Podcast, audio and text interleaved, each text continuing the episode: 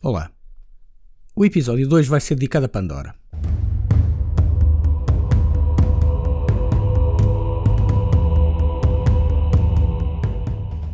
Pandora, na mitologia grega, é considerada por alguns a primeira mulher. A sua criação deve-se a um castigo imposto por Zeus como forma de retaliação pelo facto de Prometeu ter roubado uma centelha do fogo divino e o ter entregado à humanidade.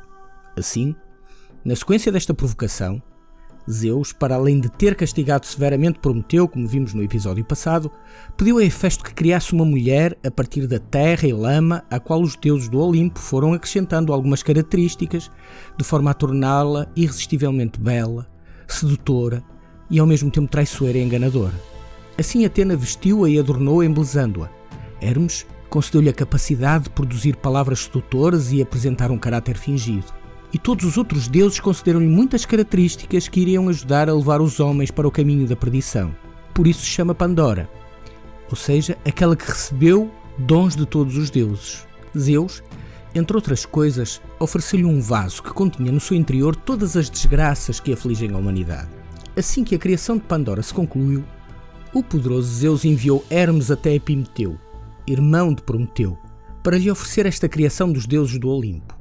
Este, ignorando o conselho de seu irmão para que não aceitasse nenhuma oferta proveniente de Zeus, aceitou Pandora em sua casa e desposou-a.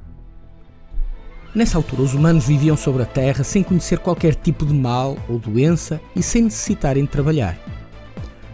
Um dia, Pandora não conseguiu resistir à curiosidade de saber o que continha aquele vaso oferecido por Zeus, e ao abrir a sua tampa saíram todos os males que assolam a humanidade que, a partir dessa altura, passou a conhecer o trabalho, a doença e todos os outros males que assolam a humanidade.